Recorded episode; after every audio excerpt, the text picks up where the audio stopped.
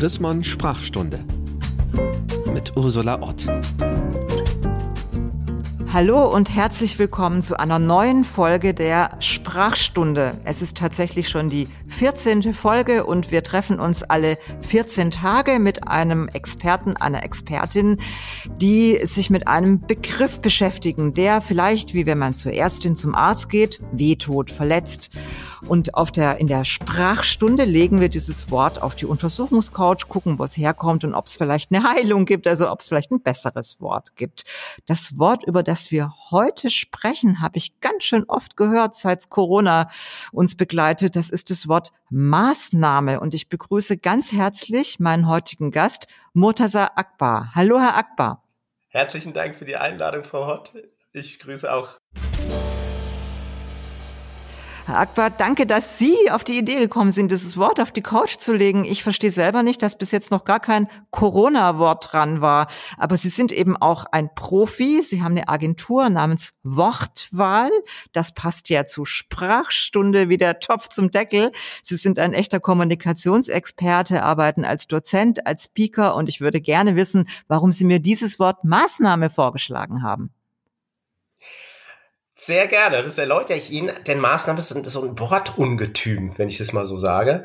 Ähm, wir haben ja, hören ja ständig von Maßnahmen, momentan so inflationär wie niemals zuvor. Also es fängt an mit Hygienemaßnahmen, Vorsichtsmaßnahmen, wir müssen Maßnahmen durchführen und keiner weiß genau, was damit gemeint ist, denn also vor 20 Jahren, Sie sind ja heute Journalistin, Chefredakteurin und vor 20 Jahren, als ich mit dem Journalismus äh, gestartet bin oder sehr aktiv drin war bei der Nachrichtenagentur, da mussten wir sehr präzise schreiben, sehr genau. Und Maßnahmen war eins der Unwörter, die wir nie schreiben durften. Weil es so schwach genau, ist. Genau, das stimmt. Keiner weiß, was damit gemeint ist, ja. Genau. Mir ist auch als erstes eingefallen, unsere Bibel damals war Deutsch für Profis von Wolf Schneider und der hat gesagt, bloß nicht solche Wörter. Maßnahme, Handlung, weil jetzt mal einmal wie immer bei der Sprachstunde gucken wir, was es bedeutet. Ich habe in dem Duden geschaut, Maßnahme wird paraphrasiert beschrieben als eine Handlung, die etwas Bestimmtes bewirken soll. Naja, das ist ja schon nochmal noch ein Unwort, ne? Handlung. Eigentlich sind beides schreckliche Wörter, oder? Ja, genau. Und es ist, äh, ich finde es ein bisschen schwierig, dass vor allem die Medien jetzt so viel von Maßnahmen schreiben und praktisch die Politiker, das Politiker und Politikerinnen Sprech übernehmen und genauso schwammig weiterführen, was die Politiker bewusst verwenden, um nicht konkret zu werden. Denn gute äh, ich bin davon überzeugt, dass gute wertschätzende Sprache ist eigentlich konkret. Ja, klar, konkret. Ich weiß genau, was gemeint ist. Und Maßnahmen ist genau das Gegenteil. Und vor allem Maßnahmen, in Frankfurt sind was anderes als Maßnahmen in Hamburg, wenn es um Corona geht. Maßnahmen in dem Kreis nebendran, in Offenbach, im Kreis Offenbach ist was anderes als in Frankfurt. Also keiner weiß mehr, was genau gemeint ist und vielleicht wollen das auch diejenigen, die Maßnahmen sagen und schreiben. Ich finde, da sind wir auf einer interessanten Spur. Also das ist ein schwammiges Wort, aber auch die ganze Sache ist schwammig.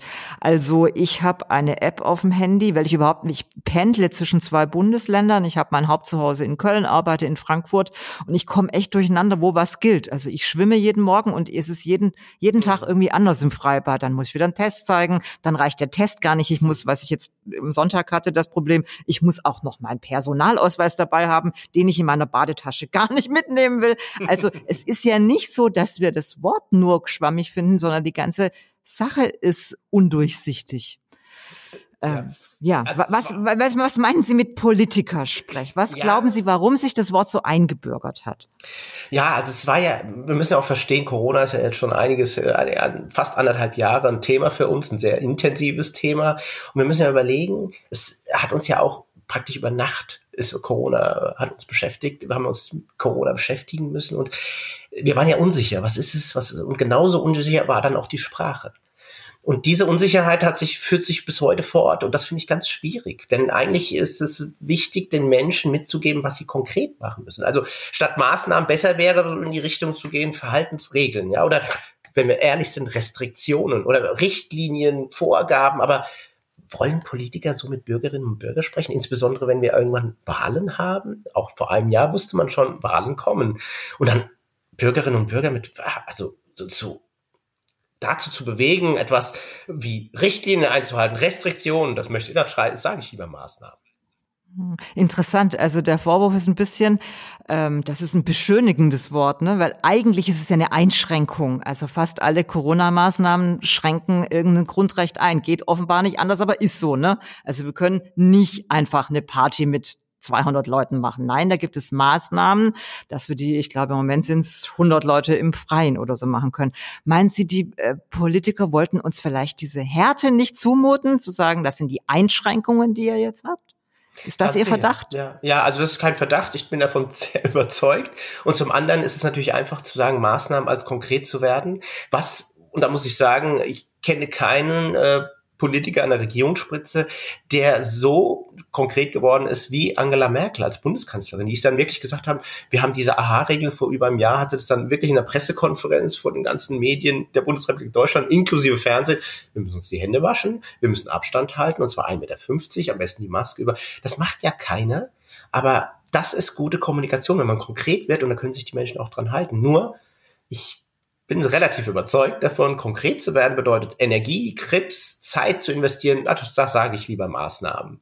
Statt auch noch eins. Da sind wir Protestanten ja ganz groß. Wir investieren gerne Grips. Übrigens, durch diesen Podcast zieht sich das wie ein roter Faden, dass es äh, manchmal etwas mehr Mühe erfordert und manchmal halt auch ein paar Wörter mehr oder ein Halbsatz oder ein Nebensatz, um präzise zu werden. Dann muss man sich halt ein bisschen mehr anstrengen. Wir strengen uns ja gerne an, wir Evangelen. Ich würde gern von Ihnen wissen, Corona hat ja insgesamt viel mit der Sprache gemacht. Was denn eigentlich? Was, wie hat sich unsere Sprache durch Corona verändert?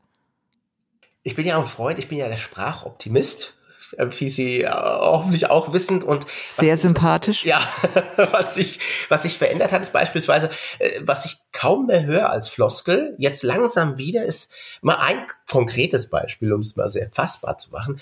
Alles gut. Also im vergangenen Jahr hat keiner gefragt, alles gut bei dir oder alles gut, weil es war wirklich nicht alles gut. Und das ist so eine Floskel, ja, da denkt man nicht drüber nach, man sagt es einfach mal. Interessanterweise auch, was ich beobachtet habe, sehr viel mehr Frauen als Männer, auch interessant, die sich viel stärker auch mit Kommunikation beschäftigen. Auch hier ist es interessant, auch mal ein kleines Seitenblick. Äh, ich bin ja Dozent im Studiengang Online-Kommunikation an der Hochschule in Darmstadt und 70, 80 Prozent sind Frauen, junge Frauen, die sich mit Kommunikation und Sprache mhm. beschäftigen. Und dieses ist alles gut. Aber was sich verändert hat, ist beispielsweise, wir haben neue, einen neuen Wortschatz natürlich bekommen, Hygienemaßnahmen, wir haben Alltagsmaske. Maske kannte ich vorher nicht nur vom Karneval. Wir reden jetzt über Masken. Quarantäne hat auch keine Impfdrängler, Impfverweiger. All das kannten wir vorher nicht. Shutdown, Lockdown. Und Corona-Frisur, Corona-Abitur, über die wir hoffentlich, hoffentlich kriegen wir eine Leichtigkeit wieder in die Sprache rein und hoffentlich können wir über die Sprache wieder lachen und das wäre schön, wenn wir über die Corona-Frisur lachen könnten. Und das ist natürlich so ein Punkt, hm, der auf der einen Seite nicht schön ist, auf der anderen Seite, das betone ich auch, führt diese Sprache, und das ist ein hochinteressanter Aspekt, denke ich, Frau Ort, die Generation zusammen. Ja, alle sprechen, ob Uroma mhm. oder Enkel, äh, wenn sie denn sprechen können schon, über das Thema Corona und das vereint natürlich auch, weil wir eigentlich sehr unterschiedliche Wortschätze Schätze inzwischen haben über die Generationen hinweg. Mhm. Gibt es also als ein neues Wort, was quasi, wie Sie, Sie, Sie sagen ja, das ist wie so ein Konsens, also zwischen den Generationen. Wir haben ein gemeinsames Thema. Welche Wörter bringen uns da zusammen? Ja, leider Maßnahmen, hm. weil wir die, weil wir alle davon betroffen sind. Natürlich die Maske. Ja, die Maske bringt uns zusammen. Musst, musst du in Quarantäne sein. Es, es, was uns auch zusammenbringt, ist, mit wem dürfen wir uns noch treffen? Und das ist sehr klein, also sehr eine kleine ähm, Menge an Menschen. Jetzt wird sie wieder größer, aber also Corona-Maßnahmen, welche auch immer es waren, keiner hm. weiß genau, haben uns schon zusammengebracht. Also ich finde ganz gut, dass Sie die Maske in dem Fall erwähnen. Manche sagen ja auch Mundschutz. Ja. Mir fällt auf, meine Mutter ist 91 und äh, das passiert ja immer noch manchmal, dass sie das vergisst nach einem Jahr. Ist trotzdem, ja. mein Gott, lässt sie die Maske liegen, dann wird sie natürlich total zusammengefaltet im Supermarkt und dann muss sie auch gleich wieder raus. Das führt aber dazu, dass es für sie ein Riesenthema ist, diese Maske. Das ist für alte Leute manchmal auch beschwerlich. Dann haben sie ein Hörgerät, dann haben sie eine Brille, im Winter haben sie eine Mütze, dann beschlägt die Brille und so. Für die ist diese Maske ein permanentes Thema. Aber was Sie sagen, das fällt mir jetzt erst auf, wo Sie sagen, wenn ich bei ihr bin, sagt sie als erstes, wenn wir rausgehen, vergiss deine Maske nicht. Obwohl sie eigentlich zu sich selber sagen muss, vergiss deine Maske nicht. Aber eigentlich ist es ganz okay, dass wir gegenseitig aufeinander aufpassen und sagen, hast du deine Maske dabei? Vielleicht ist ja, so lästig das Maske ist, aber mein Gott, so. es ist ein Thema, was uns verbindet. Das stimmt total.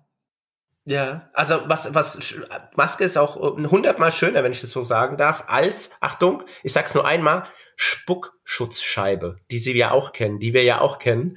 Aber es ist natürlich ein scheußliches Wort. Aber es ist manchmal Kein angenehmer zu Gewinn. tragen. Ja, ja, eben genau. Ich äh, fand jetzt auch echt witzig, dass Sie alles gut erwähnt haben. Das hat tatsächlich eine, wir haben ja ab und zu die Leserinnen und Hörer aufgefordert, äh, uns Wörter vorzuschlagen. Das hat tatsächlich jemand vorgeschlagen, habe ich noch nicht geschafft abzuarbeiten. Also eine Leserin, die das blöd findet, das ist alles gut. Jetzt sagen Sie ja, das ist auch gerade auf dem Rückzug. Interessant. Warum? Ist es auf dem Rückzug? Ist es alles gut? Ja, weiß nicht, ob es auf dem Rückzug ist. Ich glaube, jetzt ist es wieder langsam im Kommen. Also vergangenen Jahr war es eindeutig auf dem Rückzug, weil ja wirklich nicht alles gut war. Und Sie haben ja auch davon gesprochen, dass ich beispielsweise, ich leite eine Agentur namens Wortwahl und wir kümmern uns ja um die, um die Wortwahl von Unternehmen, Institutionen, Verbände, Städte. Und das war hochinteressant, dass wir im vergangenen Jahr beispielsweise, da war wir waren ja alle in einer Krise, aber das Thema Krisenkommunikation hat überhaupt keinen interessiert, weil wir alle in einer Krise waren. Mhm. Ja. Oder was hochinteressant war, war die interne Kommunikation. Wie kommunizieren wir als Führungskräfte mit unseren Mitarbeitern, Mitarbeitern, mit Kollegen und Kolleginnen? Und da wurde jedes Wort auf die Goldwaage gelegt und da musste man halt aufpassen. Und da hat keiner gesagt, alles gut. Keiner. Mhm. Ich finde es eigentlich sympathisch, dass das mal eine Zeit lang weg war, ja. weil dieses alles gut, mir rutscht es natürlich auch schon mal raus. Also ehrlich, das rutscht mir auch raus, mhm. wenn ich meine mhm. Kinder anrufe und sage, alles gut bei dir. Aber das hat so was wahnsinnig Suggestives. Ja. Also wenn es der anderen Person nicht gut geht, die hat ja fast gar keine Chance zu sagen, nee, du, ist echt nicht alles gut. Oder? Das ist eine, das ist ein also Suggestivwort, also äh, ja. alles gut. Exakt. Exakt. Also wenn ich Sie frage, Frau Ott, wie geht's Ihnen? Dann ist es auch häufig auch äh, so eine Floskel, aber ich kann es auch ernst meinen. Wie geht's Ihnen? Und dann interessiere ich mich empathisch für Sie, wertschätzend. Aber wenn ich frage, geht's gut, Frau Ott? Dann ist das Gleiche wie alles gut. Geht's gut? Und dann, hm, wie sollen Sie dann sagen, nö, etc. Das finde ich jetzt ganz sympathisch, weil dann hat Corona doch was Gutes gehabt. Wenn wir jetzt, ja, finde ich schon. Also, weil wenn wir fragen, Mensch, wie geht's dir? Und manche sagen auch, wie geht's dir in diesen schwierigen Zeiten? Dann hat der andere, die andere doch tatsächlich die Chance zu sagen, Mensch, ich habe wirklich Angst oder es laufen meine, mhm. also ich habe wirklich viele Freundinnen, bei denen die Geschäfte nicht gut laufen, die mhm. kleine Cafés oder Kunst gemacht haben, Galerien waren zu.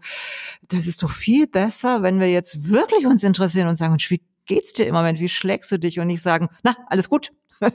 Ist auch so deutsch kurz, alles gut.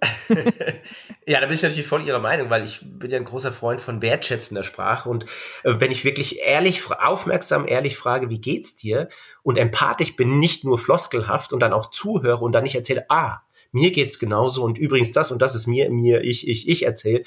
Das wäre natürlich alles andere als empathisch, aber ja, ich, vielleicht hat es bei einigen ja, so ein bisschen die Empathie mehr herausgebracht. Bin mir nicht sicher, ob das lang anhält, aber es hat auch die ein oder andere, wenn es auch nicht viele sind, gute Seite, äh, auch für unsere Sprache, das Thema Corona wirklich sehr interessant. Jetzt noch einmal zu dem Maßnahme zurück. Jetzt haben wir schon gesagt, warum es blöd ist. Es ist so blutleer und es ist eher negativ, oder? Ich habe beim Duden auf der Seite kann man ja gucken, das macht, glaube ich, ein Algorithmus, mit welchen Verbindungen, also das vor allem kommt, wie, das nennt sich Wortwolke. Mhm.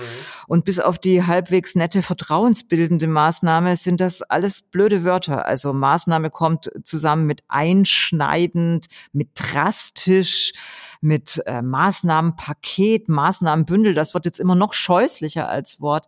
Also es hat eindeutig auch so was Negatives. Äh, haben, wo Sie jetzt diese ganze Corona-Zeit so die Sprache beobachtet haben, sind diese neuen Wörter eher negative Wörter gewesen? Leider ja. Leider mhm. ja. Wir reden von Durchseuchung, von Quarantäne, von Lockdown. Wir reden von Herdenimmunität, von Durchseuchung. Das sind natürlich alles Wörter, die jetzt nicht so wirklich positiv sind. Um, aber wenn Sie auf, wenn wir kurz nochmal zu Maßnahmen kommen, das sind ja, das ist ja so ein bürokratisches Unwort und da gibt es eine ganze Menge sogenannte ja, Personen. Wir sind ja Personen statt mhm. Menschen sind wir auf einmal Personen oder Bereich. Das sind alles so und um um es konkret zu machen. Was wenn wenn es heißt, also jetzt mal von Corona abgesehen, das Thema Maßnahme in ihrer Straße wird es demnächst eine Sanierungsmaßnahme geben. Ja, oder die Straße wird saniert werden, da werden wir eine Maßnahme, Achtung, schlimm, Maßnahme durchführen. Keiner weiß, was damit gemeint ist. Wird die Straße, kriegt, kriegt die neuen Asphalt, kriegt die neuen Bürgersteig, werden da neue Schilder, wird sie komplett gesperrt, kriegt sie einen neuen Namen. Man weiß es nicht. Und das ist halt dieses sperrige Wortungetüm, das in fast allen äh, Drucksachen auch zu lesen sind, bei in Stadtparlamenten, in Landtagen. Ja, es wird eine Maßnahme durchgeführt. Was genau? Und das finde ich jetzt nochmal interessant, weil Sie sagen, in Drucksachen, ich habe dann gestern ein bisschen geguckt, wie sind denn eigentlich gerade die Maßnahmen, weil ich einen Überblick verloren habe. Und ich bin ganz schnell auf eine Seite vom Land Niedersachsen geraten, die als einziges Bundesland, soweit ich das jetzt gestern bei meiner Recherche gesehen habe, versuchen, die Maßnahmen in leichter Sprache zu übersetzen. Das ist ja eine Bewegung seit ein paar Jahren, dass man Menschen, die entweder nicht so gut mhm. Deutsch können, weil sie eine andere Muttersprache haben oder insgesamt mit Sprechen ein Problem haben, vielleicht eine geistige Beeinträchtigung haben, für die ist das auch leichte Sprache. Und das Witzige ist, da gab es also Corona in leichter Sprache, da war das Wort weg. Also Ach. offenbar ist es ein schwer zu verstehendes Wort. Also wenn man hier schreibt, in, wenn man guckt unter Land Niedersachsen Informationen zum Coronavirus in leichter Sprache, dann steht da ganz klar, was müssen Sie beachten? Wie können Sie sich anstecken? Hier können Sie sich impfen lassen. Das ist doch interessant. Das ist eben gar keine leichte Maßnahme ist einfach kein leichtes Wort. Es ist irgendwie ein kompliziertes Wort. Ja, ich würde fast sagen, das ist keine äh, leichte Sprache, sondern das ist die konkrete Sprache. Und da musste sich jemand Mühe geben, um das zu übersetzen und so, dass es konkret und verständlich ist. Toll. Sehr stark. Ja, toll, finde ich auch. Und äh, da ich, äh, man, da ich an ihrem Namen merke, dass äh, sie auch Wurzeln in einem anderen Land habe, würde ich sie jetzt gerne noch mal fragen, wenn ich das darf und wenn sie das nicht verletzt. Ähm, Menschen, die nicht so fließend Deutsch als Muttersprache sprechen, wie mhm. kommt, äh, die kennen Sie ja wahrscheinlich. Sie sind in Deutschland geboren, aber äh, Menschen mit einem Migrationshintergrund, das sind immerhin jeder vierte Deutsche hat einen Migrationshintergrund. Verstehen die eigentlich so ein Wort wie Maßnahme gut? Gut oder ist es für die auch besser, man sagt konkret, hallo, es geht um Hände waschen, impfen, Abstand halten? Absolut. Also da ist, äh, Sie können mich da sehr gerne dazu fragen. Das ist auch ein Grund, warum ich mich so stark mit der Sprache beschäftige, weil ich früh gemerkt habe, wie stark allein einzelne Worte wirken können, verletzen können. Also ich habe natürlich mit einer anderen Hautfarbe in Frankfurt geboren, vieles erlebt.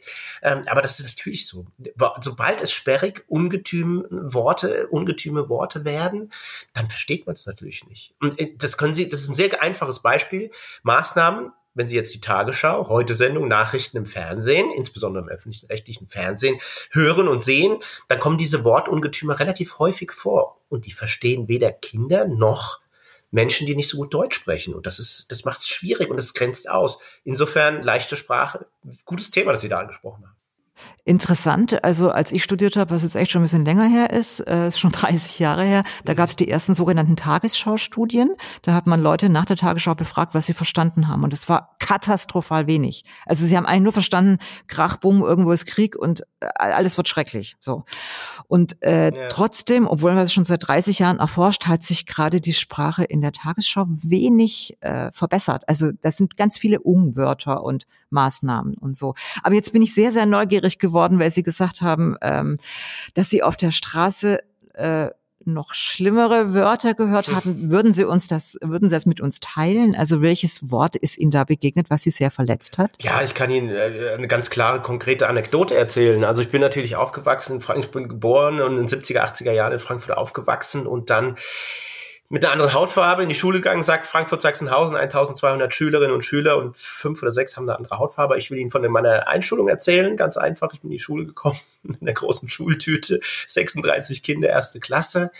Und da bin ich, dann hat man sich hingesetzt, Sechsertische kann man sich, glaube ich, vorstellen. Und neben mir saß keiner, hat sich keiner hingesetzt. Und dann war der erste Tag Nein, war vorbei. Das da gibt's ja doch nicht. Ja. Mhm. Und im zweiten Tag, jetzt kommt's. Im zweiten Tag war die Pause und dann bin ich rausgegangen und dann wollte ich zu anderen Freunden und mit denen spielen. Mit Freunden waren es ja noch nicht, Kinder spielen.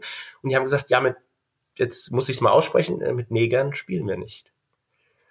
Und das ging eine ganze Woche so. Boah, Wahnsinn. Und das ist natürlich ein Wort. Und ich kann ihn noch, ja, und das ist ein Wort, das hat mich tief getroffen. Und ich konnte, ich halte ja auch Vorträge zu der Sprache, meistens bei Unternehmen, aber ähm, und Kongressen, aber da spreche ich das natürlich auch, wenn es passt, an. Und das ist, was mich sehr stark, und ich merke, ein Wort mit fünf Buchstaben kann ein tiefgehend verletzen. Und viel stärker, als wenn mich jemand mal geschlagen hätte. Da hätte ich einen blauen Fleck gehabt und wäre eine Woche weg, danach weg gewesen. Aber Worte können einen schnell schmerzen.